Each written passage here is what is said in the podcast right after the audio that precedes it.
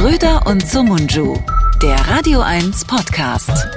Ja, ja, ja, ja. Wir sind ein bisschen spät, es tut uns beiden leid. Aber es hat einen Grund, dass wir diesmal nicht am Dienstag erscheinen, sondern am Donnerstag.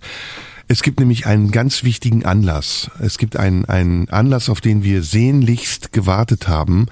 Das ist nämlich, ähm, dass heute der 20. April ist und wir diesen Tag genießen wollen zusammen.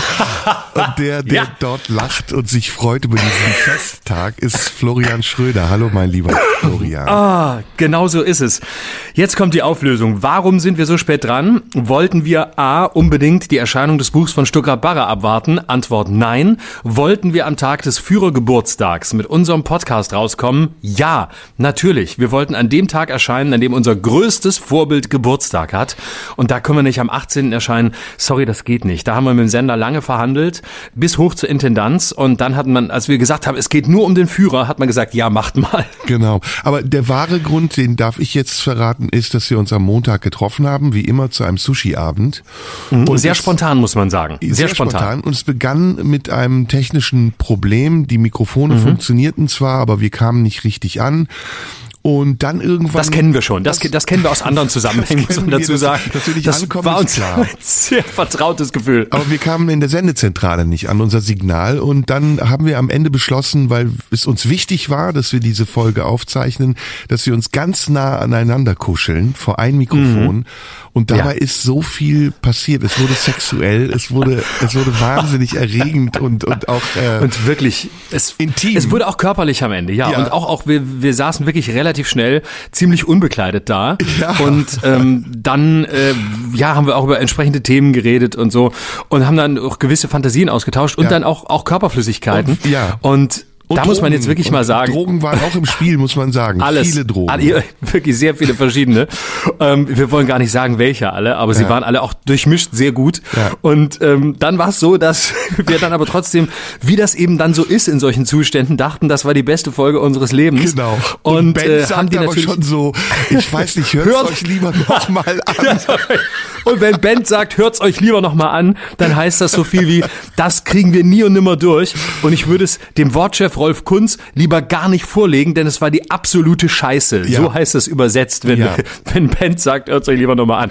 So, und dann, und dann, haben wir es uns auch nochmal angehört am nächsten Morgen. Und in einem Akt der freiwilligen Selbstzensur gesagt, bitte niemals senden. Richtig? absolut, absolut. Ich, Bent muss jetzt noch, Bent muss jetzt noch sicherstellen, dass die Folge nicht noch auf den Servern bei Radio 1 liegt, denn sonst könnten unsere senderinternen Feinde bei Radio 1 diese Folge leaken, wie ähm, frühere Chefredakteure die Korrespondenzen von Matthias Döpfner, denn wir beide sind ja auch nur der Matthias Döpfner von Radio 1. Wir sind zwar nicht so mächtig und nicht so reich, aber wir fühlen uns so. Ja, ja, ja. Nee, Bent äh, wird dafür sorgen, dass dieses Material tunlichst nicht gesendet wird. Es, wir, wir wollen jetzt auch nicht spoilern, aber es kamen sehr viele Namen drin vor. Es war viel mhm. Fäkalsprache, es waren offene Beschimpfungen. äh, es ging, also, komm, wir sind schon wieder wir im Modus. Uns, wir haben uns drüber unterhalten, welche Politiker wie gut ficken. Oh nein, das, nein, das haben wir nicht. Doch, äh, haben wir gemacht. Hast du vergessen? Das habe ich gesagt. Ja, ja, ja. Hast du vergessen, weil ich es gesagt habe? Aber ich, ich bestreite es wir sagen, damit ne, Wir sagen heute, dass wir, machen heute das Gleiche, nur drücken wir uns besser aus. Und äh, meine einzige Substanz, die vor mir steht, ist heute ein äh, Cappuccino. Oh. Und ich glaube, insofern äh, kann jetzt nicht so wahnsinnig viel schiefgehen ja, heute. Schade, Aber man weiß wir, es natürlich nicht. Schade, dass wir nicht zusammensitzen. Es war wirklich schön, dich auch mal wieder zu sehen, live. Wir holen das aber nach und ähm, das Schlimmste war, dass ich heute Morgen mit einem Techniker des Rundfunk Berlin-Brandenburg das technische Problem in meinem Studio lösen konnte, weil wir dachten ja, es, es läge an mir, aber es lag tatsächlich, lag tatsächlich an der Software. Und wir haben beide, wir waren sogar auf der richtigen Seite. Wir haben wirklich eine Stunde gesucht nach diesem Fehler. Wir waren im Nachhinein sogar auf der richtigen Seite. Wir hätten nur einmal einen Punkt woanders setzen müssen und schon hätte alles funktioniert. Also mein Votum wäre, wir holen das einfach nach.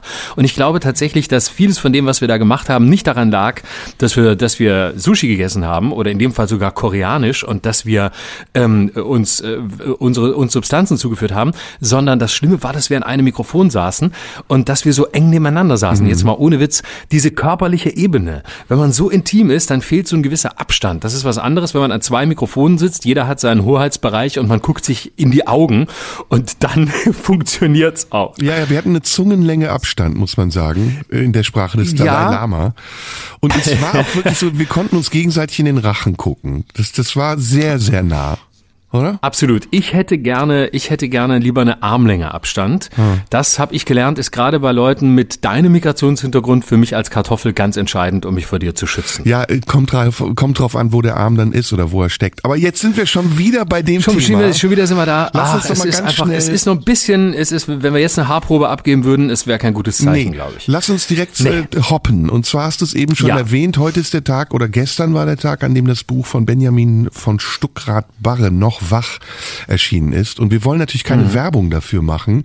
Deswegen Mhm. Nee, im sprechen wir Gegenteil. jetzt Wir würden darüber. es auch gar nicht erwähnen, wie es heißt. Wir sagen nicht, wie es heißt. Ja. Ähm, wir erwähnen nur, dass wir es äh, aus Protest nicht gelesen haben. Nein, wir haben es einfach noch nicht geschafft, es zu lesen, weil jetzt, da wir aufnehmen, ist Mittwoch, äh, Nachmittag 14.30 Uhr und das war Vertragsbedingung für diese Folge von Seiten von Radio 1, dass wir zu, zu einer Uhrzeit aufnehmen, zu der es mindestens noch hell ist.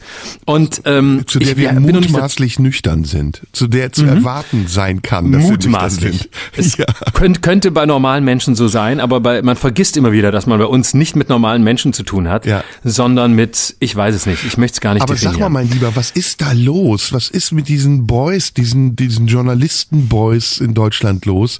Der eine haut auf den anderen, es wird verleumdet, verraten, verteidigt. Ich habe jetzt auch die neue Folge gesehen von, ähm, ah, was soll man den Namen sagen? JR, Julian Reichelt. Äh, Mhm. Wusstest du, dass seine Initialen JR sind eigentlich? ja, hat er damit nicht schon lange gespielt? Ich weiß es nicht. Jetzt gerade wird's mir bewusst. Ich dachte, das wäre der Witz des Jahrtausends. Aber ich habe die neue Folge gesehen, die er über JB gemacht hat, also über James Brown. Und da lässt er ja auch jemanden sprechen für sich. Ich glaube, das nennt man Token heutzutage. Und ähm, es ist so ein, ein versuchte, eine versuchte Generalabrechnung mit Material, das schon 20 Jahre alt ist. also investigativ ist, Julian Reichel zeitlich ein bisschen zurückgeblieben, muss man sagen. Man wartet auf den Moment, in dem er versucht, Günter Wallraff zu, zu, für sich zu engagieren. Ich glaube, da irgendwo ist er stehen geblieben. Weil er leider auch nicht mitgekriegt hat, dass Günter Wallraff damals gegen seinen früheren Arbeitgeber äh, gegangen ist und glaubt, Wallraff findet äh, Boulevardjournalismus prinzipiell gut. Ja. Also ähm, es ist wirklich viel los. Ähm, ich habe heute, vorhin gerade, noch ähm, die Rezension über das eben angesprochene Buch ähm, von ähm, BV äh, äh, SB ähm, gelesen. Eine Rezension in der Zeit von Volker Weidermann, die sehr positiv ist. Und ähm, ich habe das Interview gerade gelesen, das er dem, dem Spiegel gegeben hat. Das fand ich sehr lustig, weil also der Titel des Buchs noch wach ist ja ein Zitat von Julian Reichelt. Das war offensichtlich eine eine äh, Message, eine Nachricht, die er nachts an eine äh, Mitarbeiterin damals bei der Bildzeitung geschrieben Schreibe hat, ich an eine übrigens auch ganz oft. Das, ich ganz oft schreibe ich auch noch wach. Du auch? Ich, ich auch. Und Ja. zwar zum Teil auch Menschen, die ich gar nicht kenne. Ich weiß auch gar nicht, was daran verwerflich ist. manchmal gebe ich einfach, manchmal gebe ich einfach eine Nummer ins Handy rein und schreibe rein noch wach und gucke, ob es die Nummer gibt und wer da so ist. Und ich sage dir, die schönsten Erfahrungen habe ich mit Menschen gemacht, die ich so kennengelernt habe, weil sie nicht wussten, wer ich bin. Also ein Chatbot Und, äh, bei der äh, Service-Hotline von YouPorn. Noch wach. ich, ich bin lebender Chatbot, muss ich dir sagen. Ja, ja. Und ähm, genau, also ich verstehe die Formel nicht ganz, aber offensichtlich hat Julian Reichelt das Frauen geschrieben, mit denen er, ähm, sagen wir mal, eher sexuell verkehrte. Und ähm, da ist das so ein geflügeltes Wort geworden unter Medienleuten in den vergangenen anderthalb Jahren. Und entsprechend versuchen die beiden äh, Spiegeljournalisten Isabel Hülsen und Tobias Rapp natürlich darauf abzustellen, dass dieser Titel ähm, ja offensichtlich auch eine Aufarbeitung ist ähm, dieser, dieser Dreiecksbeziehung Matthias Döpfner, Stuckrad Barre und Julian Reichelt. Und äh, der ganze Roman ist ja entsprechend angelegt. Also es geht ja um ein Medienhaus, es wird ein Turm beschrieben. Es ist exakt das Axel Springer Haus in Berlin, ähm, auch mit der mit dieser mit dieser ja äh, mit dieser Leuchtreklame, die da oben immer äh, zu sehen ist. Es ist ein Fernsehsender und keine Zeitung. Ähm, es gibt die übliche literarische Verfremdung, aber es gibt den den äh, den den Senderchef, also und und äh, der dann auch was mit den mit, mit den Mitarbeitern hat. Also es ist schon eindeutig eine Abrechnung mit der Bildzeitung und deswegen fand ich das Lustige an dem Interview, dass ähm, Stuttgart Barre die ganze Zeit so tat, als sei das ja alles Literatur und habe das alles nichts zu tun mit äh, Matthias Döpfner und mit Julian Reichelt und ähm, versucht so ein bisschen für mein Gefühl die beiden Journalisten vom Spiegel so ein bisschen darzustellen als äh, Kulturbanausen, die die Kunst nicht so richtig verstanden haben. Das ist deshalb interessant, weil es einfach so offensichtlich ist, woran er sich abarbeitet.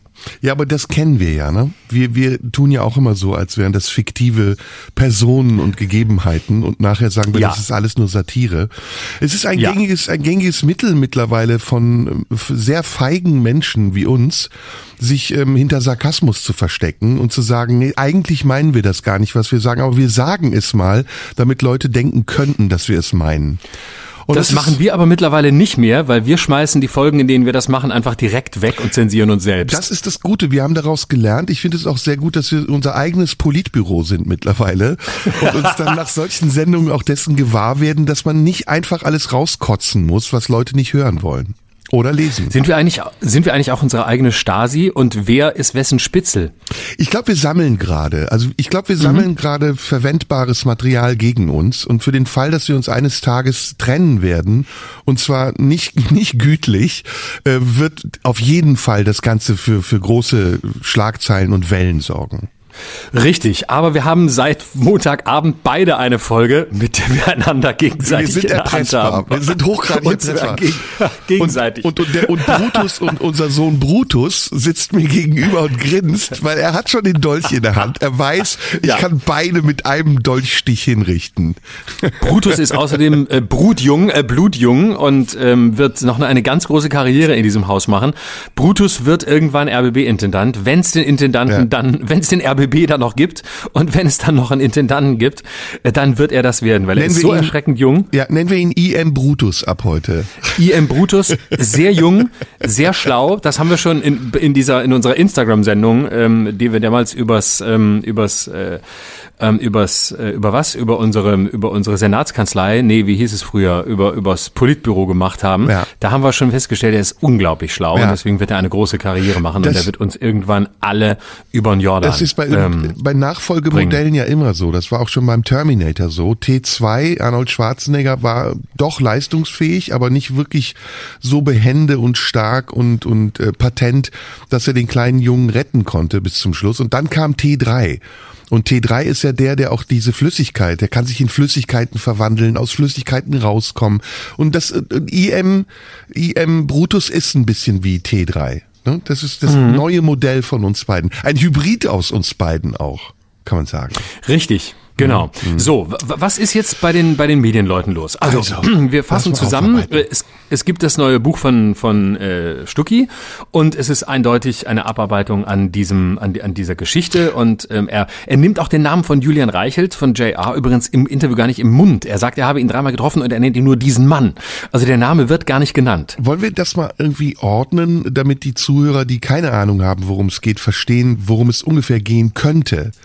Also ich, nein, wer du, keine Ahnung hat, hat uns nicht verdient. Oh, na ja, komm. Also ähm, JR ist der ehemalige Chefredakteur der Bild-Zeitung.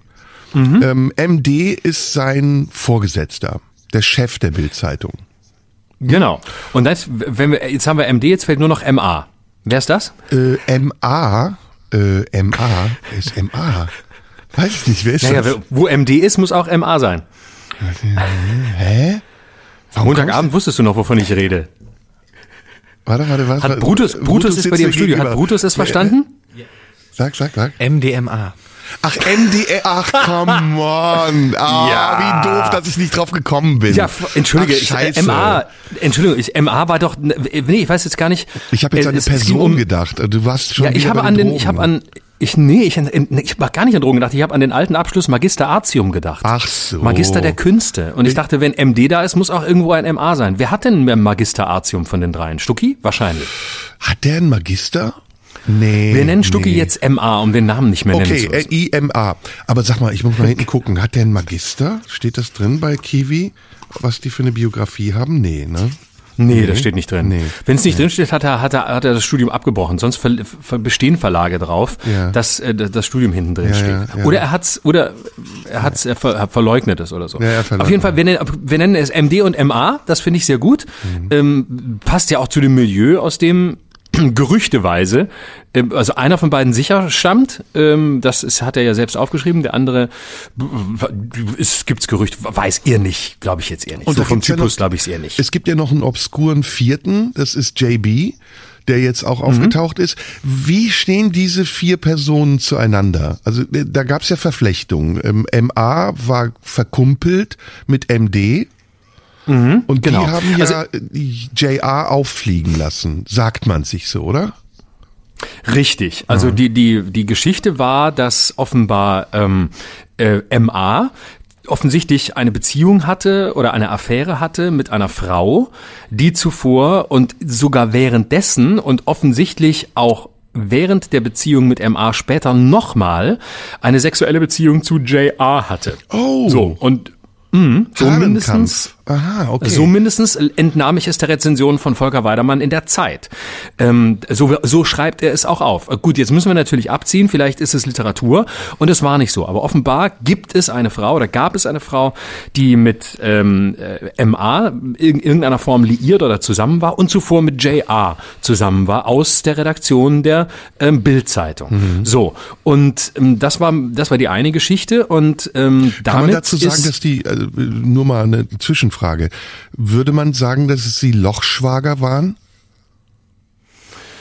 Das würde man nur sagen, wenn es Montagabend sehr spät ist Okay, und man nicht gesendet werden will. Okay, alles gut. Raus Also damit. wenn du diese Woche, wenn du diese Woche noch mal Zeit hast äh, und noch noch mal aufnehmen möchtest, dann ja. Okay, ich, ich vergiss es. Ich wollte Mein Terminplan ist dicht. Okay, okay, sorry. So, wie geht's weiter? Okay, so, das war die ursprüngliche Geschichte. Und ähm, dann war es so, dass ähm, also man muss dazu sagen, jetzt mal erstmal ernsthaft gesprochen, MA, ähm, also äh, meine Interpretation ist folgende. Ähm, es gab MA und der, und der war schon länger ähm, mit, mit MD sehr eng und sehr gut befreundet. Ähm, Im Grunde ist es, das ist jetzt meine Interpretation, im Grunde war es eine Form der Vater-Sohn-Beziehung. Wir wissen ja, dass MA, also SB, um nochmal kurz dran zu erinnern, für die, die vorgeskippt haben, ein lebenslang Vatersuchender war. Und die, er hat, er hat seine Väter immer wieder in unterschiedlichen Figuren gesucht und er hat offensichtlich in MD sowas wie eine Vaterfigur gefunden, in unterschiedlicher Hinsicht. Äh, Der hat wahrscheinlich die künstlerische Seite, die MD ja hat, äh, sehr stark angesprochen. Der hat in äh, MA das Talent gesehen, was er ja auch war und den, den Literaten gesehen, der er ja auch ist. Und deswegen war das so eine Vater-Sohn-ähnliche Beziehung. Und ähm, er hat MA sehr gefördert. Er hat ihn ja auch schreiben lassen. Ähm, das steht auch jetzt in diesem Zeitbericht nochmal sehr schön zusammengefasst, dass es eine Phase gab, wo ähm, MD ähm, im Grunde MA als so eine Art ähm, Autor angestellt hatte. Und MA hat bis zu 40.000 Euro offenbar pro Monat bekommen, dafür, dass er bei der Welt oder der Welt am Sonntag meistens nichts geschrieben hat und auch nicht schreiben musste.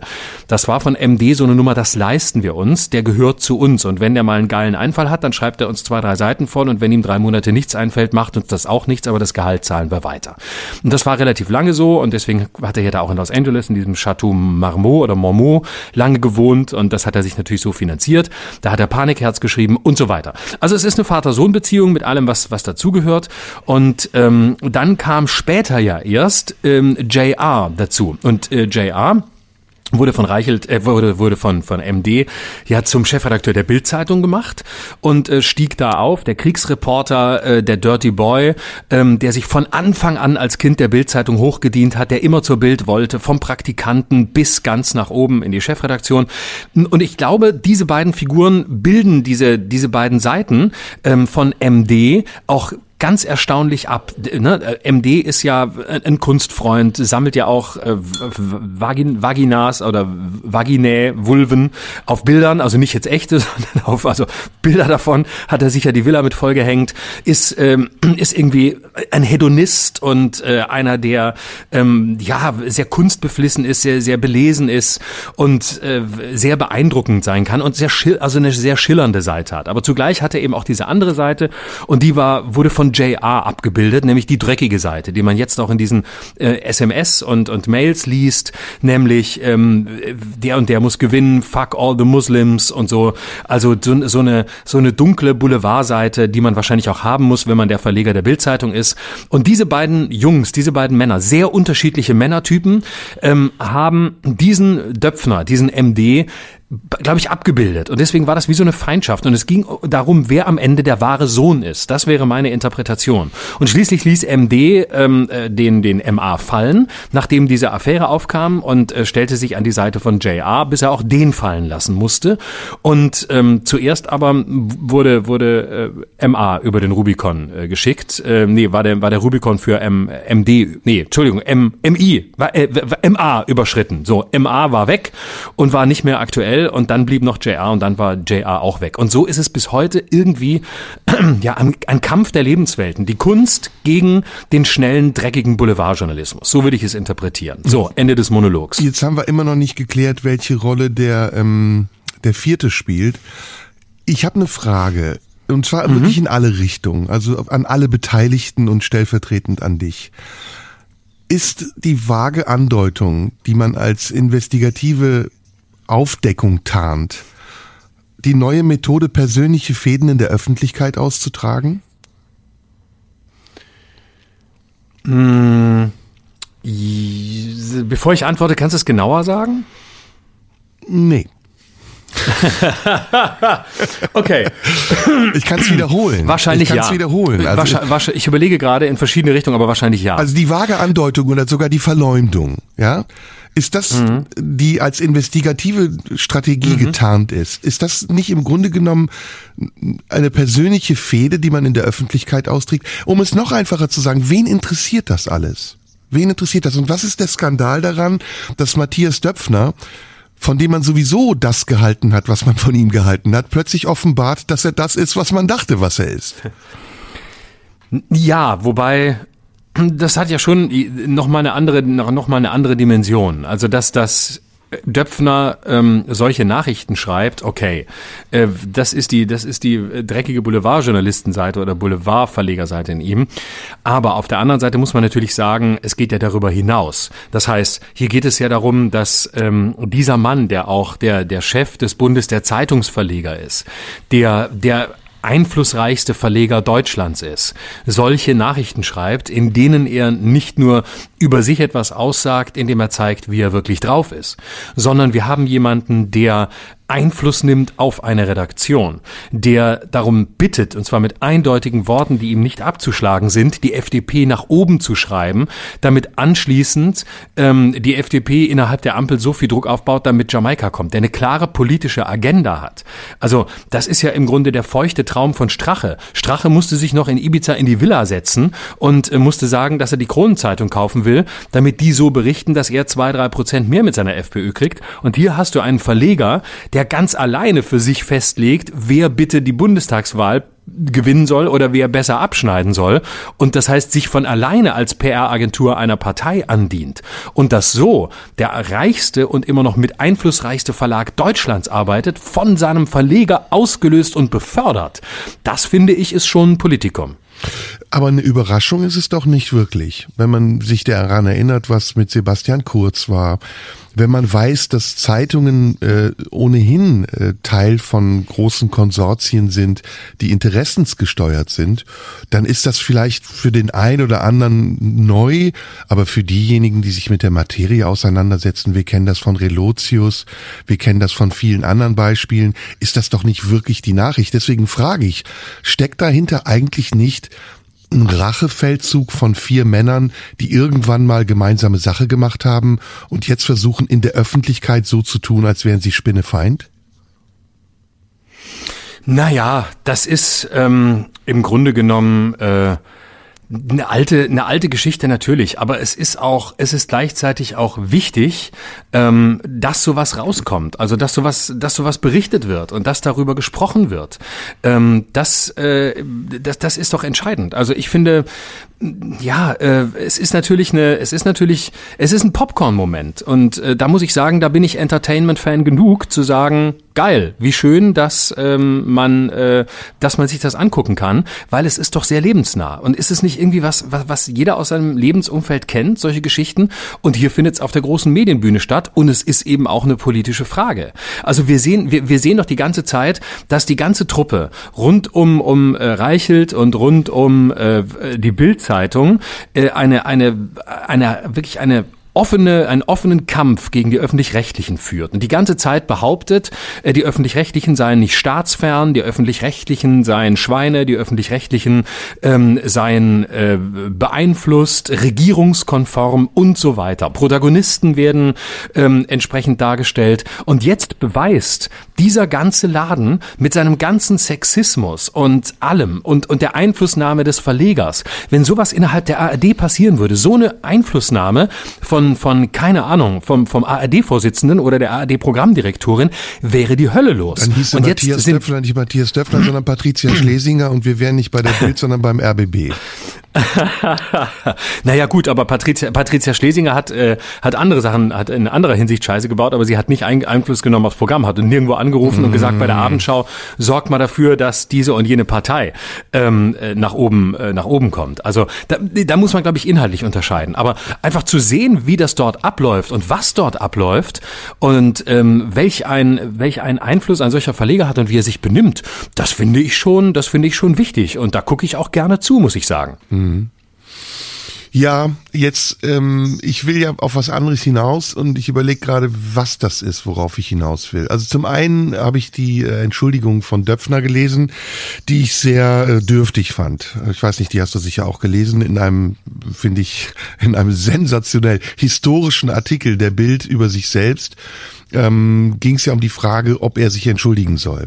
Und dieser Artikel, ähm, der die Überschrift hatte, stimmt, war ein Versuch der Rechtfertigung, ein missglückter Versuch der Rechtfertigung von Döpfner ähm, und zugleich auch, wie ich fand, ähm, ja, eine Offenbarung dessen, wie er sich selbst versteht und seine Aufgabe und seine Verantwortung. Und trotzdem war darin etwas enthalten, was in mir eine Frage aufgeworfen hat, nämlich inwiefern oder wie weit gehen wir eigentlich mittlerweile, wenn es darum geht, für unsere Argumente auch Diskreditierung zu, zu benutzen. Ähm, wir alle, du, ich, wir haben eben darüber gesprochen, dass wir eine Folge aufgezeichnet haben, die wir nicht senden wollen. Wir alle haben unsere Leichen im Keller und besonders auf unseren Smartphones haben wir sehr viele Leichen, wenn wir uns in freundschaftlicher Art und Weise irgendwelche Texte salopp schreiben oder sie, und das fand ich übrigens ein bisschen platt, ähm, ins, ins Smartphone diktieren und der Textkorrektur überlassen, was am Ende dabei rauskommt. Das ist für mich nicht Anlass zu sagen, der Typ kann kein Deutsch oder ist dumm. Abgesehen davon, dass er natürlich noch viele andere Dinge geschrieben hat, die ich extrem und sehr, sehr schlimm finde. Also zu, zu behaupten, alle Deutschen seien, entweder alle Ostdeutschen seien entweder Kommunisten oder Nazis und dumm, das ist natürlich ein, das geht nicht. Das ist ein Frontalangriff von jemandem in der Position so auch nicht haltbar. Und dafür muss er sich mindestens entschuldigen, wenn nicht sogar Konsequenzen daraus ziehen. Da gebe ich dir recht. Aber ich, ich will die Frage stellen, daneben, neben diesen politischen Fragen, neben den Fragen um Verantwortung, kann jemand in dieser Position sich so verhalten? Muss er sich nicht dessen bewusst sein, dass er damit nicht nur Schaden anrichtet, sondern dass er damit auch angreifbar wird und erpressbar? Ist die Frage, ob nicht persönliche Interessen hier auch ein bisschen mitspielen. Also ich glaube ja, das ist meine Antwort darauf. Ich glaube eben, dass es ein Rachefeldzug ist eines sehr, sehr gekränkten ehemaligen Bildchefredakteurs, der es Leuten heimzahlen will und jetzt in alle Richtungen Richtungen ausschlägt und das noch nicht mal so mutig macht, dass er dabei selbst sichtbar wird, sondern so wie ich eben beschrieben habe, einen Token sprechen lässt. Und es ist auch die Rache von Leuten, die ehemals befreundet waren, jetzt sich eben, wie gesagt, spinnefeind sind. Und das tragen sie in der Öffentlichkeit aus. Und ich finde, das ist so ein bisschen, ja, das ist schmutzige Wäsche waschen. Das ist so wie Paare, die sich trennen und dann Interviews über ihre Partner geben. Es hat ein Interesse für die Öffentlichkeit, da gebe ich dir recht. Aber für mich ist irgendwann der Punkt erreicht, wo ich sage, Jungs, macht das doch untereinander untereinander aus. Das interessiert keine Sau. Das, das Gute für, für ähm, SB ist, er verkauft jetzt das Buch. Und zwar wie warme Semmeln. Die Leute, heute war es schon ausverkauft. IM Brutus musste von einer Bücherei zur nächsten laufen, um das Buch sich zu besorgen. Die Nation, die Nation wird darüber sprechen. Es wird in Talkshows darüber debattiert werden. Eigentlich ist es das wahrscheinlich erfolgreichste Buch in Deutschland nach Thilo Sarrazins Deutschland schafft sich ab. Und das ist ja schon mal eine Leistung, dass man das als ehemaliger Linker, heute Liberaler bringt. Naja, wofür bleibt für mich eben die Frage und da schalte ich mich dann auch irgendwann aus und sage, ey, macht das unter euch aus, mich interessiert das nicht. Ich habe das Popcorn in der Hand und freue mich drüber. Ich äh, finde, gucke mir das gerne an und ähm, finde das lustig und interessant und äh, ich finde, ich habe aber grundsätzlich ein Fable dafür, was was äh, in, in Medienhäusern abläuft und wie es im Hintergrund zugeht. Also ob, ob das der RBB ist oder, oder der Springer-Konzern, ist mir relativ egal. Ich gucke da einfach, ich gucke da einfach gerne zu. Ich habe eine totale Leidenschaft dafür, mir mir mir sowas anzugucken und ähm, deswegen äh, deswegen äh, habe ich da auch ein finde ich das unglaublich spannend und man muss natürlich auch sehen, dass die dass äh, der Springer Konzern genau wie der Rest der Medienlandschaft natürlich ähm, auch in einer ganz gefährlichen Umbruchphase ist. Mit gefährlich meine ich einfach was den was den Fortbestand angeht, was den Fortbestand ähm, dieser Häuser und dieser Verlage angeht und ähm, natürlich kann man von der Bildzeitung halten, was man will und wir beide wissen voneinander, was wir davon halten, aber dass es Boulevardjournalismus geben muss, halte ich für unstrittig. Natürlich ist es gut, dass es Boulevardjournalismus gibt. Ob es der sein muss, den die Bildzeitung macht und ob sie den gut macht oder ob es besseren geben kann, ist eine andere Debatte. Aber natürlich muss es das geben, genau wie es sehr viele andere Medienhäuser geben muss. Und es geht eben um Zukunftsmodelle und es geht in vielerlei Hinsicht um die Existenz. Auch die, auch die, auch die Auflage der Bildzeitung ist massiv eingebrochen. Döpfner hat sich als Chef von Springer nicht umsonst von einem Großteil seiner Erzeugnisse getrennt. Also vieles ist ja an die Funke Mediengruppe gegangen, die Berliner Morgenpost und viele andere weitere Erzeugnisse. Und ähm, das zeigt einfach, dass da Unruhe ist und dass sich da auch was verändert und dass eben äh, nicht mehr eine, eine Generation von, von Frauen in diesen Häusern arbeitet, die einfach sagt, solange der Chefredakteur mit mir vögelt, halte ich die Klappe, sondern es geht heute eben auch, ähm, ja, es geht heute eben auch äh, härter zu und es wird an allen Fronten gekämpft. Es ist eine, es ist ein, ein, ein Generationenwechsel, der da auch stattfindet, auch ein Haltungswechsel, ein, ein Mentalitätswandel von Menschen im Umgang miteinander. Und nicht umsonst geht es hier um das Verhalten von drei Männern miteinander. Das ist ja auch spannend. Es, ist, es geht um drei Männer, deren Verhältnis und zum Teil auch deren Verhältnis zu Frauen. Hm. Ob es drei sind oder vier oder vierzig, das wage ich jetzt erstmal nicht zu äh, beurteilen. Ich glaube, es sind mehr Männer dabei. Es, es spielt eine Menge Kränkung eine große Rolle und Eitelkeit und Narzissmus. Und ja, das ist das, was ich mich eben auch hier frage. Ist das von öffentlichem Interesse? Und ist das nicht alles schon gesagt und ist das nicht bekannt? Also ich erinnere mich an das Interview von JR bei KK, äh, wo er gesagt hat, Friede Springer habe ihn angerufen und darum gebeten, in der Corona-Zeit in irgendeine Richtung zu berichten. Ich weiß gar nicht mehr, welches war. Corona-Maßnahmen freundlich oder feindlich, da tut sich die Bild ja mittlerweile sehr schwer und ändert ihren Kurs wöchentlich, monatlich, je nach Stimmung, die sie braucht, um weiter zu verkaufen. Aber all das, wie gesagt, ist für mich Teil einer Medienrealität und wir müssten jetzt viel mehr darüber reden, finde ich, wo wir uns eigentlich derzeit befinden in dieser Medienrealität. Haben sich die Gepflogenheiten geändert? Sind die Befindlichkeiten anders? Ähm, ist der, ist der Mut zum Risiko größer geworden oder ist es die von mir eben benannte Feigheit der, der sarkastischen, die eigentlich etwas tarnen wollen, nämlich dass sie, dass sie jemanden angreifen möchten, der ihnen irgendwie nicht passt oder mit dem sie eine Geschichte haben, die sie sonst nicht anders aufarbeiten können und dafür bemühen sie eine Scheininvestigativität und äh, ähm, gaukeln den Leuten, die es sehen, vor, gute Ansprüche zu haben. Dabei ist es ein rein egoistischer Anspruch, nämlich mit jemandem etwas abzurechnen.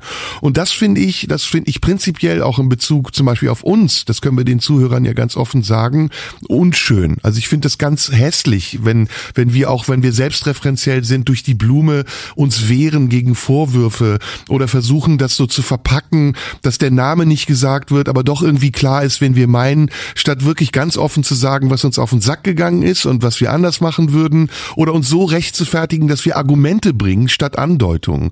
Und das ist so ein neuer Stil, der jetzt da ist und den ich nicht mag mag und er wird von Leuten gepflegt, die in der Öffentlichkeit stehen, die ganz wichtige Positionen in der Öffentlichkeit einnehmen, aber in unterschiedlichen Kanälen agieren und auch für unterschiedliche Klientel agieren. Also JR, von dem wir eben sprachen, ist eher jetzt mittlerweile ein Internetmogul mit einer großen Zuhörerschaft, mit einer, mit einer Gefolgschaft von 300.000, 400.000 Abonnenten. Der andere, den ich eben ansprach, der ist im öffentlich-rechtlichen Fernsehen, hat sich mittlerweile etabliert ins Hauptprogramm. Dann gibt's den, den großen Mogul, der, der diese ganze, dieses Imperium der Bildzeitung des Springer Verlags äh, zum Teil neu gegliedert hat, aber immer noch an der Spitze steht und damit Politik macht. Und dann gibt's noch ein paar Externe, so wie eben ähm, SB, der mit denen irgendwie geklüngelt hat, der von denen profitiert hat, der mit denen gemeinsame Sache gemacht hat, im Borchardt sein Schnitzel sich zwischen die Kiemen gedrückt hat und jetzt auch so ein bisschen tut, als wäre das investigativ, aber sich doch letztendlich, so wie du es beschrieben hast im Interview, hinter der Stilistik versteckt. Also sagt, das ist alles gar nicht so, wie es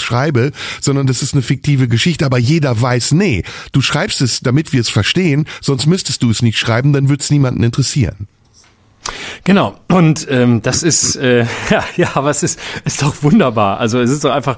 Ähm, ich ich gucke zu und amüsiere mich, weil die ähm, weil weil man natürlich auch so viel lernt über die über über diese Leute und auch letztlich weil, weil man so viel lernt auch über den Kunstbetrieb und ähm, dass es eben alles Leute sind, die auch nur mit Wasser kochen und am Ende gegenseitig ähm, sich die Schaufeln äh, in die sich die Schaufeln wie die kleinen Kinder wegnehmen und anschließend beleidigt sind, wenn der andere die Schaufel auf einen anderen Spielplatz trägt oder nur ähm, in eine in eine, in eine Pfütze schmeißt. Also es ist doch irgendwie alles auch, es ist doch alles auch sehr, sehr menschlich. Ich frage mich nur, wie ist die Information über die, äh, über die Döpfner, ähm, über die Döpfner Nachrichten äh, ja. zur, zur Zeit gekommen. Ja. Ich sage, ich sage, es war das Umfeld ähm, von, ähm, ja, mhm. und zwar aus dem Umfeld, mein Tipp wäre aus dem Umfeld von ähm, unserem Freund MA. Übrigens, wir haben hier zwei Namen, das machen wir absichtlich. MA und SB ist eine Person, aber wir wollten es ein bisschen verwirrender machen, um danach immer sagen zu können, nee, den haben wir nicht gemeint. Ja, ja, Deswegen, ja. wenn ihr euch jetzt verwirrt fühlt von uns, dass immer wieder verschiedene Namen fallen, verschiedene Abkürzungen, das ist Absicht, damit wir uns danach dahinter verstecken können. Wir beherrschen das Handwerk der Demagogie, würde ich sagen. Das beherrschen wir perfekt. Jetzt, das haben die letztlich, das haben alle drei letztlich von uns gelernt, das muss man dazu sagen. Jetzt lass uns doch mal irgendwie weg von diesem Thema ähm, und mal wieder zu anderen Themen kommen. Ähm, im Moment ist ja politisch nicht so viel los. Ne? Also wir hatten jetzt, glaube ich, ähm, wenn wir nochmal über, über Frau Baerbock sprechen wollen, ihren aus meiner Sicht sehr peinlichen Auftritt in China. Ähm, wir haben einen Kanzler, von dem ich gar nichts mehr höre, der auch nicht mehr es für nötig hält, selbst nach China zu reisen, sondern seine Außenministerin vorschickt. Also Scholz ja. lässt die Arbeit machen, die eigentlich in seiner Regierungsverantwortung liegt. Und die Prügel bekommen im Moment ja meist also in der Regel die Grünen ab. Du weißt, ich bin jetzt kein großer Freund der Grünen, so wie ich überhaupt kein Freund von irgendeiner Partei bin. Aber mich wundert's mittlerweile, wie offensichtlich die Grünen der Schlagbeutel der Nation geworden sind, obwohl sie eigentlich vorher ja in den Umfragen immer an der Spitze standen. Das geht doch recht schnell, oder? Es geht unglaublich schnell. Also ich bin erstmal froh, wenn, wenn Olaf Scholz nicht durch die Welt fährt, ähm, weil ich den Eindruck habe, es machen alle besser als er. Also wenn Frau Baerbock da ist, ist der Auftritt nicht immer perfekt, aber es ist immer noch besser, als wenn er selber hinfährt und sein äh, Grinsegesicht ähm, äh, irgendwo hinsteckt und ähm, man sich fragt, was macht er da? Ich glaube, alle anderen um ihn rum sind repräsentativer als er. Deswegen finde ich das gut, dass er gelernt hat, dass er erstens wahrscheinlich nicht so gerne reist und zweitens auch nicht der allerbeste Repräsentant ist. So, das finde finde ich schon mal, das finde ich schon mal gut. Äh, ansonsten glaube ich, hat sich die Koalition mittlerweile aufgeteilt in einen sozialliberalen Teil und in einen grünen Teil. Und der grüne Teil ist am Rand und ist zuständig für das, wofür er gewählt wurde, nämlich für grüne Politik. Und das muss man Scholz wirklich lassen, wie er es geschafft hat, die Grünen auszuboten, wie er es geschafft hat, die Grünen zum Boomern zu machen, wie er es geschafft hat, seine eigene sozialliberale Agenda, für die er immer bekannt war, durchzudrücken und das Ganze so zu machen, dass jetzt die Grünen wieder wie in den 80ern zuständig sind sind für die Themen, die keiner will und für die Themen, auf die keiner Bock hat, nämlich Verzicht, Einschränkung, Klima, Achtung, du darfst nicht, du sollst nicht, all das. Und das hat er, das hat er taktisch sehr gut gemacht. Da sitze ich am Spielfeldrand und denke, das hat er gut eingetütet und ähm, jetzt ist wieder grüne Partei, schlechte Laune Partei. Also Grüne sind jetzt wieder so auf Hofreiterniveau. Ja, du bist in Popcorn-Laune, ich merke das schon. Ich bin, ja, ähm, ich bin noch in, in der Montagabendstimmung. Ja. Stürzt dich sehr? Nö, gar nicht. Ich finde das gut. Ich finde deine Begründung auch plausibel. Ich teile sie nicht unbedingt immer, aber ich in wesentlichen Teilen stimme ich dir zu. Man kann sich zurücklehnen, sich das anschauen, wenn es nicht so ernst wäre. Also ich bin ja immer noch der Meinung, dass wir gerade eine sehr sensible Situation haben, dass wir eine Spaltung in der Bevölkerung haben, die auch immer größer wird und dass die Profiteure dieser Spaltung schon in den Startlöchern stehen und dass es ein böses Erwachen geben wird. Wir werden mindestens bei den nächsten Landtagswahlen sehen, dass die AfD enormen Stimmzuwachs haben wird. Und ja, gnade uns Gott davor, dass die AfD bei der nächsten Bundestagswahl in Reichweite einer, einer Mehrheit kommt und bestimmen kann, was die nächste Bundesregierung sein wird. Und ich prophezeie, dass die CDU das nicht durchhalten wird, sich an die Grünen anzuschmiegen. Sie werden früher oder später die Tür zur AfD aufmachen müssen. Dafür muss die AfD intern Arbeit leisten. Sie muss sich lösen von, von den rechtsradikalen Flügeln.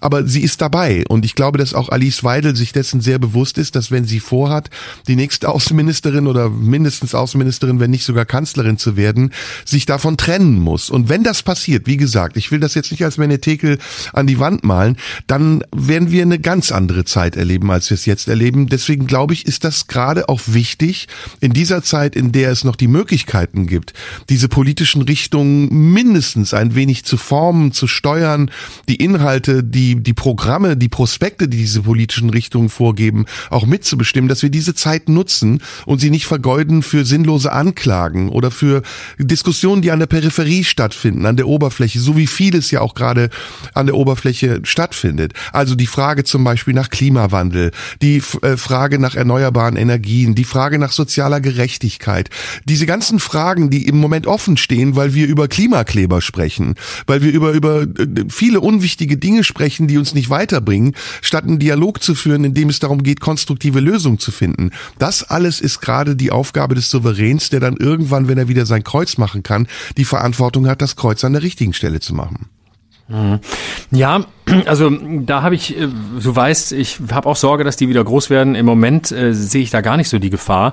Ich, ich finde vor allem, ich würde noch mal gerne im, für einen Moment bei der bei der Regierung bleiben, weil ich es doch spannend finde, dass Olaf Scholz sich als der zeigt, von dem er eigentlich auch immer wusste, dass das war. Ist ein bisschen wie, wie bei Matthias Döpfner. Ähm, man sieht bei Scholz, er ist im Grunde nicht der Klimakanzler, der behauptet hat zu sein. Das ist überhaupt nicht sein Thema. Im Grunde ist er ja so ein Mitte ähm, Mitte rechts SPD-Mann und mit rechtem SPD-Mann meine ich natürlich, er gehört eher so zu diesem etwas konservativeren Kreis. Er gehört nicht zur Partei Linken und ähm, das war auch immer klar. Und es ist äh, offensichtlich, dass er sich mit der FDP wesentlich besser versteht als äh, mit mit mit den Grünen und dass die viel mehr ähm, auf seiner Linie sind. Und ich glaube, er ist äh, schlau genug, seine Wiederwahl vorzubereiten und schon ab jetzt niemandem mehr weh zu tun.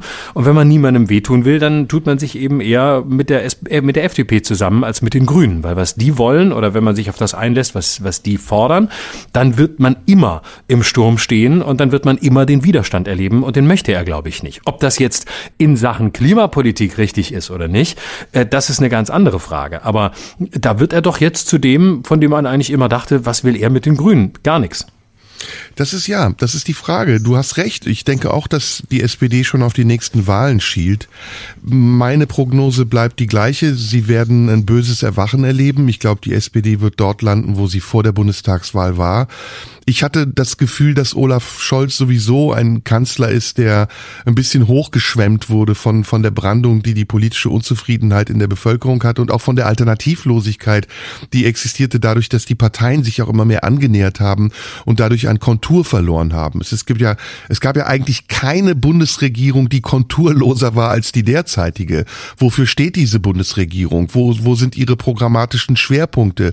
Wo sind die innovativen Ideen? Wo ist die Entwicklung? Wo ist das das nach vorne gehen, sondern es ist eine Stagnation, es ist ein Festhalten am Bestehenden und es ist letztendlich nichts anderes als eine aufgeteilte Version der Merkelschen Vorregierung.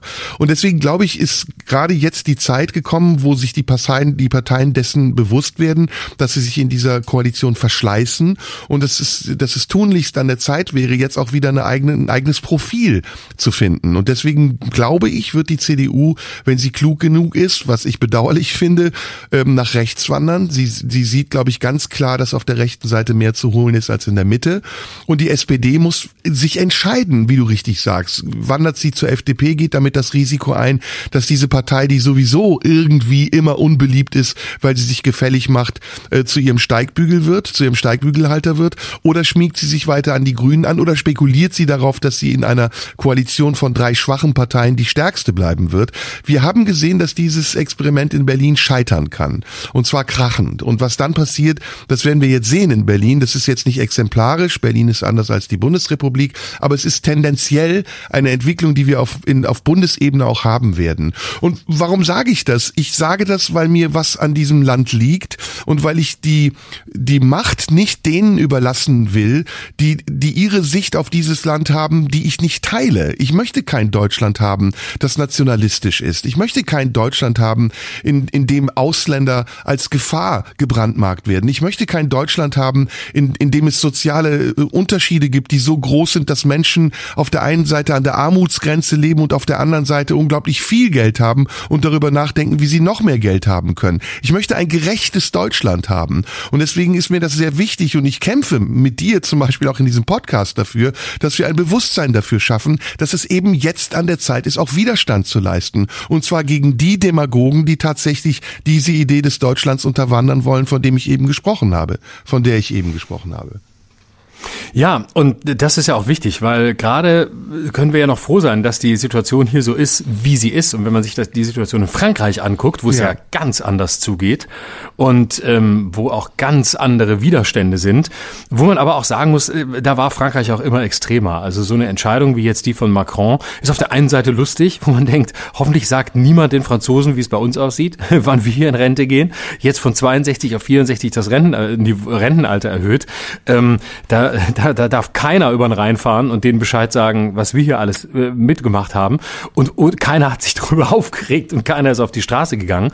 Aber gleichzeitig ähm, hat es natürlich auch ähm, eine ganz andere Wucht, wenn er da einfach sagt, so, so wird das jetzt gemacht. Und da wird auch nicht diskutiert und dann wird auch auf die Straße gegangen und da wird demonstriert und da wird geschrien und irgendwann ist wieder Ruhe. Aber Frankreich ist da auch ein gefährliches Beispiel, weil einfach eine, ein anderer Extremismus herrscht. Ähm, neben der Tatsache, dass es einfach eine andere Mentalität ist. Aber du hast einfach da viel mehr Leute, die wesentlich in wesentlich krasserem Maß abgehängt sind. Leute, die in den Vorstädten leben, diese ganze Banlieue, Banlieusierung, was ich mhm. gerade ein schönes Wort finde, wo es mir einfällt, mhm. Banlieusierung, das ist ein Weg, den wir in Deutschland, wenn es schlecht läuft, auch gehen. Also in Teilen von Berlin hat man das ja schon gesehen bei der Abstimmung über die, ähm, über die Klimaneutralität 2035, wenn nee, 2030. Ähm, da hat man ja gesehen, äh, der innere S-Bahn-Bezirk oder Bereich komplett ähm, dafür, der äußere komplett dagegen. Also ähm, auch bei den Wahlergebnissen deutet sich das an, dass es ein Drin und ein Draußen gibt. Und in Berlin ist die Trennung eben der S-Bahn-Ring und woanders ähm, sind es andere Kriterien. Aber ähm, diese, dieses Ausgrenzen gewisser Gruppen raus aus den Innenstädten oder raus aus den Zentren der Großstädte in die Vororte, das ist halt wirklich ein Problem. Und ähm, das zeigt dann eine Spaltung der Gesellschaft an oder eine Richtung einer möglichen Spaltung der Gesellschaft, bei der man sehr vorsichtig sein muss, weil irgendwann brennen die Vororte. Jetzt haben wir, das bringt mich auf ein Thema, was ich sowieso mit dir besprechen wollte. Jetzt haben wir in den letzten Tagen, ich weiß nicht, wie es dir geht, oder viele Bürger haben in den letzten Tagen Bescheide bekommen, dass sie Nachweis darüber erbringen sollen, was mit der Überbrückungshilfe, der Corona-Überbrückungshilfe passiert ist. Und sie werden dazu aufgefordert werden, große Teile zurückzubezahlen. Und das ähm, ist aus meiner äh, Sicht Zündstoff, weil wir gerade ähm, in den letzten Monaten ja gesehen haben, wie die Bundesregierung sich auch im Ukraine-Konflikt engagiert hat, wie der Bundeskanzler aus dem Stand 100 Milliarden für die Unterstützung der Ukraine der, oder der Bundeswehr indirekt aber für die Ukraine gewährt hat. Und ähm, ich glaube, das wird zu diskutieren sein. Ich glaube, wir können den Menschen in Deutschland nicht zumuten, an den Folgen von Corona zu leiden. Wir können den vielen Unternehmern, die Konkurs gegangen sind, den Künstlern, die nicht auftreten konnten, den Freiberuflern, aber auch vielen anderen Servicepersonal, Pflegepersonal. Wir können diesen Menschen nicht zumuten, dass sie die Folgen der Corona-Krise tragen, dass sie, dass sie Einbußen in Kauf nehmen, dass sie ihr mühsam gespartes Geld ausgeben müssen, um zu existieren und auf der anderen Seite so tun, als könnten wir das Geld mit vollen Händen aus dem Fenster werfen. Das wird ein großes Problem werden und, und mit diesem Problem verbunden ist tatsächlich eben auch die Außenpolitik und die Frage danach, ob die Linie die die Grünen fahren in der Außenpolitik, die richtige ist. Ob das nötig ist, dass Deutschland sich in diesem Konflikt so engagiert, wie es bisher war. Ich weiß, du bist da anderer Meinung. Ich sag's trotzdem, um das vielleicht mal als Diskussionsansatz einzubringen. Und ob das, was jetzt aus meiner Sicht viel zu spät erkannt wurde, nämlich meinetwegen auch der offene Dialog mit China, nicht der bessere Weg gewesen wäre, von Anfang an in diesem Konflikt für Deutschland eine Vermittlerrolle einzunehmen und eben zu versuchen, diesen, diesen Konflikt, diesen Krieg so schnell wie möglich zu beenden und vor allen Dingen auch die Folgen dieses Krieges und die Auswirkungen dieses Krieges äh, von den Deutschen abzuwenden oder mindestens fernzuhalten, ohne dabei die Solidarität zu den Ukrainern aufzugeben. Das ist eine Frage, die sich gerade, wie ich finde, die Beantwortung dieser Frage ändert sich gerade in der Außenpolitik. Aus meiner Sicht zu spät, äh, als Scholz beispielsweise im Frühjahr äh, letzten vergangenen Jahres zunächst im, in seinem Antrittsbesuch nach Japan gereist ist, statt nach China, war das ein Affront. Ich glaube, dass China das mit sich so nicht machen lässt. Und die Reaktion des chinesischen Außenministers auf die Aussagen der deutschen Außenministerin waren ja auch dementsprechend barsch, dass man sich nicht äh, von oben herab maßregeln lassen will, sondern dass China mittlerweile sich sehr selbstbewusst als Weltmacht positioniert, weil China weiß, dass unsere Märkte abhängig sind von ihnen und dass es nicht ohne weiteres äh, gehen wird, uns von China unabhängig zu machen, so wie es übrigens auch nicht geklappt hat, sich gänzlich von Russland unabhängig zu machen und wie du ja sicher weißt, die russische Wirtschaft auch seit Beginn des Krieges eher sogar davon profitiert hat, dass es diesen Krieg gibt. Also es war eigentlich, wie ich es von Anfang an gesagt habe, ein Schuss ins eigene Knie. Man hat die Bevölkerung äh, in eine sehr missliche Situation gebracht. Man hat es getan mit einer politischen Begründung, nämlich dass es einen Angriffskrieg gibt und dass die Solidarität jetzt zu leisten ist, auch durch Einschränkungen. Man hat auf der anderen Seite aber verpasst, die außenpolitischen Bedingungen dafür zu schaffen, dass dieser Krieg möglichst schnell zu Ende geht. Stattdessen hat man weiter Waffen in diesen Krieg gepumpt und den Krieg so, mindestens bis jetzt ist das der Zwischenstand, verlängert. Ja, das weißt du, dass ich es anders sehe. Weiß, ähm, ja. Da haben wir ja auch, da haben wir ja auch oft drüber drüber geredet. Ich glaube, dass man sogar ähm, vor der vor dem Krieg bis zum Krieg äh, bis dahin äh, alles getan hat, um Putin auch einzubinden und um Russland einzubinden. Also all die Ideen äh, Wandel durch äh, Handel durch Wandel, Wandel durch Handel und umgekehrt. ähm, all das waren ja waren ja genau die Versuche, ähm, Russland einzubinden, es Teil des Ganzen sein zu lassen. Ähm, und die ganze Abhängigkeit von Russland ist ja dadurch nur entstanden, dass man versucht hat, Russland überall einzubinden und das Gefühl zu geben, hey, wir wollen, dass ihr dabei seid, wir wollen mit euch arbeiten, nicht gegen euch arbeiten. Und natürlich ähm, gab es Ablehnungen Russlands gegenüber, das ist völlig klar. Aber insgesamt finde ich schon, dass man die Tür ähm, Russland gegenüber kaum hätte weiter aufmachen können, als sie aufgemacht wurde. Man hätte sie und aufhalten natürlich, müssen weiter. Und natürlich kommen und natürlich kommen äh, ja das ist das sehe ich im Kriegsmoment eben anders. Und und natürlich kommen wir auch ohne China nicht aus das ist doch völlig klar. Ähm, und ich fand nicht alles stark was was Annalena Baerbock da gemacht hat aber ähm, dass sie sich mal hinstellt und sagt Leute gewisse Dinge ähm, lehnen wir ab wie ihr die da macht und das hat mit Menschenrechten zu tun ähm, das fand ich schon das fand ich schon souveräner und das fand ich auch souveräner als viele Auftritte von Angela Merkel. Und trotzdem müssen wir mit China Geschäfte machen. Aber China muss auch Geschäfte mit dem Rest der Welt machen. Und ich glaube, China hat gerade an anderer Stelle ein größeres Problem, nämlich an der Stelle, dass es sich sehr ambivalent gegenüber Russland verhält und offensichtlich auch unsicher ist. Denn auf der einen Seite braucht China alle Länder mehr als Russland, um die Geschäfte zu machen, die es machen will. Da ist Russland der unattraktivste Ansprechpartner, einfach weil es ein Land ist, das ähm, im Grunde sehr wenig Geld hat im Gegensatz zu anderen Ländern, mit denen man relativ wenig machen kann. Das heißt, es möchte offensichtlich möchte sich ja auch China nicht in diese Abhängigkeit begeben und ist ja deshalb auch nicht wirklich bereit, Russland ähm, mit offenem Visier zu unterstützen, weil sie genau wissen, Amerika, Europa, das sind für sie die Handelspartner. Also ich glaube, nicht nur wir sind von China abhängig, sondern auch China ist von uns und einem großen Teil des Rests der Welt abhängig abhängig. Ja, das ist sicher richtig und das ist ambivalent, da gebe ich dir recht, aber es geht tatsächlich jetzt, äh, finde ich, im Augenblick auch darum, wo die Macht sitzt. Und man sieht das ja, letzte Woche gab es die Meldung, dass ähm, auch Indien übrigens mittlerweile ja eine sogar größere Bevölkerung hat als China, dass neue Märkte entstanden sind auf der Welt und dass auf diesen Märkten eben auch Politik bestimmt wird. Und ich, natürlich gebe ich dir vollkommen recht, wenn es darum geht, die Rechte von Minderheiten zu schützen, dass man das auch offen thematisiert.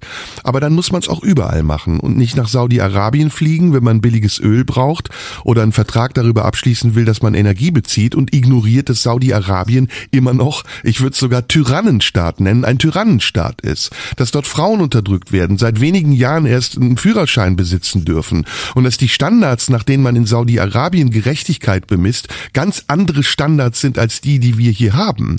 Und auf der einen Seite mit solchen Ländern eben gemeinsame Sache zu machen, aus reinem Pragmatismus heraus, und auf der anderen Seite aber zu sagen, jetzt sprechen wir mal die Probleme an, weil es gerade in unseren populistischen Kontext passt und unser Image nach außen pflegt, das finde ich verlogen. Und das ist aber auch ein Tenor, den ich in dieser grünen Bundesregierung sowieso die ganze Zeit wieder erkenne. Die Verlogenheit. Also auf der einen Seite zu sagen, wir schalten jetzt die Atomkraftwerke ab, aber auf der anderen Seite auf ganz billige Energie von was weiß ich sonst was zu setzen. Und die erneuerbaren Energien, die wir ja schon seit langem ausgebaut haben müssten, irgendwann mal wieder ins Spiel zu bringen, weil es dem Image äh, vielleicht förderlich ist, aber nicht wirklich Energiepolitik ist, wie sie gemacht werden müsste, damit wir die Ziele erreichen, die wir uns gesetzt haben. 2030 ist nicht mehr lange hin. Das sind jetzt noch sieben Jahre. In sieben Jahren werden wir diese Vorgaben nicht erreichen. Und wir wissen alle, was uns blüht, wenn wir diese Vorgaben nicht erreichen. Dann wird die sogenannte Klimakatastrophe, ich weiß nicht, ob es eine Katastrophe ist, aber es ist eine dramatische, eine dramatische Entwicklung, die Klimaveränderung so groß werden, dass der Handlungsbedarf dementsprechend angepasst werden muss. Und ob es dann ohne weitere Restriktionen geht, ob es ohne weitere massive Proteste geht, die wir jetzt schon erleben, die am Rande des Anarchismus sind, wie viele sagen würden, die ich aber als, also ich sag's als Demokrat, als legitimes Mittel empfinde, um Widerstand zu leisten, das ist eine große Frage. Und wie gesagt, am Ende ist die Frage, die wichtigste Frage, die wir uns stellen müssen, wer wird der Nutznießer sein? Wir leben in einer Demokratie, wir leben nicht in einer Diktatur, wir können eine Regierung abwählen und wir wählen sie auch gerne wieder. Aber wenn wir die Falschen wählen, und das ist eine subjektive Frage, wen wir für die Falschen halten, dann müssen wir auch aushalten, dass die falschen Regierungen uns bestimmen, und zwar für die Dauer ihrer Legislaturperiode. Und ich kann dir sagen, aus meiner ehemaligen Heimat, in einer Legislaturperiode kann man sehr viel Schlimmes anstellen. Man kann Gerichte abschaffen, man kann Gesetze ändern, man kann das Grundgesetz verändern, man kann politische Gegner inhaftieren, man kann Kampagnen fahren. All das haben wir in Deutschland Gott sei Dank nicht. Aber ich weiß, dass es keine Utopie ist und ich weiß, dass die AfD, die eine, eine autoritäre Partei ist, sicher ganz anders agieren wird als die Parteien, die gerade jetzt an der Macht sind. Und deswegen wünsche ich mir, das habe ich ja eben gesagt, dass wir diese Themen jetzt angehen, dass wir jetzt aktiv werden, wir Bürger, du, ich, jeder, der die Möglichkeit hat, seinen Standpunkt zum Ausdruck zu bringen und vielleicht auch Widerstand dagegen zu leisten, dass manche Standpunkte nicht der eigenen Meinung entsprechen. Ich weiß, es ist theoretisch, vielleicht klingt das auch ein bisschen geschwollen oder so, ja, ich will die Welt verbessern, aber ich weiß nicht wie. Aber wir könnten jetzt auch im Podcast weiterreden und jeden Punkt einzeln durchgehen. Sie liegen ja offen zutage. Also die Klimaziele sind definiert. Die Wege, wie wir diese Klimaziele erreichen, sind auch definiert. Sie sind besprochen in Paris, in Sydney, sonst wo, auf welchen Weltklimakonferenzen auch immer. Aber sie werden nicht durchgesetzt, weil eben, und jetzt komme ich wieder zur Verlogenheit, wir eine Bundesregierung haben, die auf der einen Seite gemeinsame Sache macht mit Klimaverpestern. Ja, also China ist der größte CO2-Emittent, den wir auf der Welt haben. Und auf der anderen Seite aber so tut, als würden sie für Menschenrechte einstehen. Und dann muss man straight sein. Dann muss man sagen, okay, dann machen wir auch keine Geschäfte mit China, weil uns sind die Menschenrechte wichtiger. Ja, das sind die Abwägungen. Also ähm, wir sehen ja, wie der, wie der Protest aussieht und wir sehen, wenn wir uns die letzte Generation angucken, die ja in diesen Tagen offensichtlich ganz Berlin lahmlegen will. Ich bin gespannt. Noch ähm, ist, soll heute, also jetzt Mittwoch im Regierungsviertel losgehen und da sieht man ja, ähm, wo man hinkommt, wenn man äh, protestiert, nämlich äh, wenn man sich wirklich des zivilen Ungehorsams bemächtigt, dann ist man eben ganz schnell auch äh, draußen. Ne? Also äh, wir sehen ja, wie simpel ähm, diese Muster funktionieren und wie, wie schnell es dann heißt, ja, das, so geht's aber nicht. Und natürlich äh, ist es legitim, was die letzte Generation macht. Mir gefällt vieles nicht, wie sie es machen, wie sie es umsetzen. Es ist nicht mein Ding, es nervt mich auch. Aber wenn man es sich mal rein strukturell anguckt, muss man sagen, genau so muss Protest sein. Und das heißt nicht, dass ich es gut finde, aber Protest muss auf die Nerven gehen, Protest muss Leuten auf den Sack gehen, Protest muss an die neuralgischen Punkte gehen. Und ähm, wenn man die letzte Generation sich anguckt und auf der anderen Seite ähm, des, des, äh, des Panoramas beispielsweise Scholz sieht, dann weiß man, warum Scholz so, so agiert, wie er agiert, weil er weiß, sobald er ähm, in der, auch nur annähernd in der Radikalität, wie er klimapolitisch agieren müsste, wenn er so agieren würde, dann würde er vielleicht was bewegen, mutmaßlich aber auch das nur mit geringem Erfolg, weil die Widerstände schon innerhalb seiner eigenen Koalition so groß wären. Aber wiedergewählt würde er definitiv überhaupt nicht, weil das Thema überhaupt nicht mehrheitsfähig ist und weil keine Sau äh, ernsthaft sich mit diesem Thema beschäftigen will. Das merkt man ja jetzt. Die Leute haben die Schnauze voll von diesem Thema. Man denkt, ja, es ist schlimm, es wird sicher irgendwie auch, ja, aber bei mir wird's nicht so schlimm und ähm, ich bin ja nur ein, ein kleines Rädchen im Getriebe und ähm, ja, lieber nicht, komm, nervt auch. Und ich kann das verstehen, weil mich, mir geht's punktuell ja auch nicht anders. Und ähm, man denkt sich, ja, ich, man müsste sich einschränken, aber ja, so soll man, soll man die anderen anfangen. Und es ist eben das alte Problem der Unsichtbarkeit. Ähm, der Kahnemann, der große, der große Psychologe, der gesagt hat, what you see is all there is. Nur was wir sehen, ist Wirklichkeit. Und auch hier gibt's Leute, die warnen. Auch hier wieder gibt es Leute, die sagen, wenn wir die dies und jenes nicht tun, wenn wir diese Ziele nicht einhalten. Dann, und wenn wir sie einhalten wollen, müssen wir dieses tun.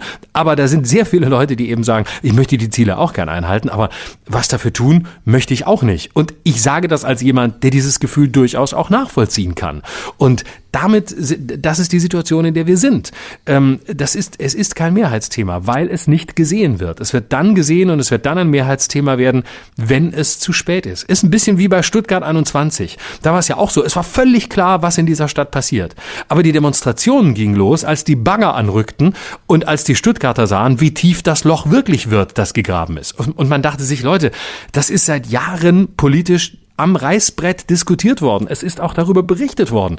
Wo wart ihr denn, als ihr damals hättet protestieren sollen? Aber es ging dann los, als alles unterschrieben war und als man gesehen hat, oh, guck mal, so ein Bahnhof, da muss man ja die halbe Stadt umgraben. Und bis dahin scheinen einige Leute gedacht zu haben, ja, wenn so ein Bahnhof gebaut wird, keine Ahnung, zwei, drei Tage, werden halt ein paar Gleise verlegt und dann geht's los. Nee, es ist eben mehr. Ja, und deswegen glaube ich auch, dass wir eine grundsätzliche neue Agenda brauchen für unsere Gesellschaft. Und diese neue Agenda muss sich lösen von dem, was wir bisher für normal und richtig gehalten haben. Äh, das, das fängt bei, bei unserem Wohlstand an und ähm, dem Profit, den wir daraus ziehen, dass wir andere für uns arbeiten lassen und sie für wirklich Hungerlöhne schuften lassen, damit wir unsere Waren günstig und jederzeit kaufen können. Und das hört damit auf, äh, dass wir auch einen ethisch-moralischen Kompass brauchen, womit wir wieder am Anfang unseres heutigen Podcasts äh, landen. Wir brauchen mehr Debatte, wir brauchen mehr Debattenkultur, wir brauchen mehr auch auf, aufeinander zugehen und äh, verstehen wollen. Und, und dieses, dieser Neubau, diese Agenda für den Neubau einer, einer deutschen Gesellschaft, der darf eben nicht in diesen Parametern stattfinden, die es bisher gab, nämlich Nationalismus und Multikulturalismus zum Beispiel. Oder, ähm, oder was auch sonst immer, der muss geprägt sein von der Erkenntnis, dass wir in einer Gesellschaft leben, die schon längst vielschichtig ist, viel vielschichtiger, als wir es wahrhaben wollen. In, wir, wir leben in einer durch und durch diversen Gesellschaft, die sich in den letzten 20, 30 Jahren so verändert hat, dass wir mit unserem Bewusstsein vielleicht gar nicht mehr hinterherkommen und, und noch an alten Strukturen festhalten und sie zum Teil verhöhnen, also Dinge verhöhnen, die wir nicht kennen oder die wir nicht kennen wollen. Und das je nach politischer Richtung. Also die eine Richtung, die den anderen vorwirft, ähm, äh, neue Begrifflichkeiten, neue Sprache, neue Befindlichkeiten, neue Definitionen entwickeln zu wollen und damit das Volk erziehen zu wollen. Und die andere Seite, die sagt, ihr haltet doch nur noch an euren alten Ideen fest und seid gar nicht bereit für Innovation und Entwicklung. All das ist kontraproduktiv, weil es verhärtet und es, es macht Fronten, es bildet Fronten. Und dazwischen, dieser Graben, der dazwischen ist, der wird immer unüberbrückbarer, je weniger Aufwand wir betreiben, aufeinander zuzugehen. Und ich glaube, wenn wir das schaffen können, also wenn wir schaffen, in einer Agenda, in einer sowas gab es ja auch, also in einer öffentlichen ähm, initiierten Debatte, und zwar von Institutionen initiierten Debatte, miteinander darüber zu diskutieren, wie wir uns dieses Land vorstellen. Nicht nur jetzt, sondern auch in 10, in 20, in 30 Jahren. Dann wird die Kraft der Demagogen auch verschwinden, die an ihren, an ihren anachronistischen Ideen festhalten. Und sie werden auch nicht mehr Menschen erreichen, die ihnen diese Ideen abnehmen und glauben, sondern die Menschen werden merken, dass die Argumente derer überzeugender sind, die sich wirklich Gedanken gemacht haben und nicht einfach irgendwas in die Luft pusten, um damit Gedanken zu erzeugen, die ihren eigenen Anliegen dienlich sind, aber nicht dem Anliegen eines Gemeinsamen. Schön. Entschuldige, ich habe Das wieder. kann ich nicht schöner sagen. Danke, danke. Das kann ich nicht schöner sagen. Ich wollte mit dir ganz zum Schluss, du hast heute nicht so viel Zeit, hast du gesagt, aber eigentlich wollte ich mit dir noch über Adolf Hitler sprechen, aber das können wir das nächste Ja. Mal machen. Oder sollen wir noch ein bisschen Okay, Adolf Hitler oder hast du noch Zeit oder wirst du weg? Ja, komm, kurz und bündig, weil heute der Tag ist. Das können wir nicht. Wir können nicht eine Woche zu spät dem, dem Führer zum Geburtstag gratulieren. Das geht einfach nicht. Ja.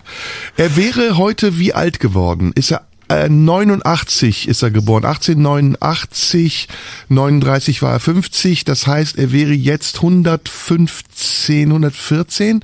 Kriegen wir das Ja. zusammen? 114? Ist, 114. warte, nee, 18, 1889 geboren. 20. April 1889, Braunau Na- am Inn.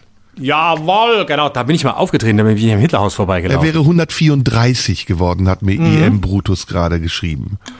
Klar, der kann das natürlich wieder nachrechnen. Der hat's wieder drauf. Ist, ah, das, Mann, Mann, ist Hitler noch ähm, eine Figur, die in unserem Leben eine Rolle spielt oder spielen soll? Ist, wollen wir nicht, wollen wir wollen wir nicht bei der Zeit ein Pro und Contra machen? Äh, Hitler noch zeitgemäß? Fragezeichen. Ein Pro, ein Contra? Wollen wir nicht unsere Zuhörer auffordern, uns auf diese Frage zu antworten und damit den Podcast heute beenden? Hitler Pro und Contra. Was hat uns Hitler heute noch zu sagen? Genau. Oder was macht eigentlich Adolf Hitler?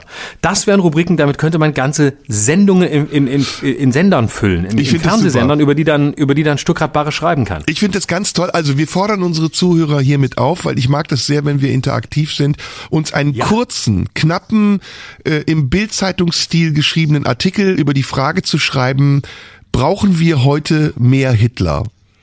Mehr Hitlerwagen, ja oder nein? Das, Das ist ist die gut. Frage. Ja. Schreibt mir über Instagram Schröder Live oder über TikTok könnt ihr mir jetzt auch schreiben. Da bin ich jetzt auch. Da heiße ich auch Schröder Live. TikTok, Instagram, Direct Messages, aber am, am liebsten über Instagram Ich und, sag und nur, TikTok folgen. apropos Und- Menschenrechte in China.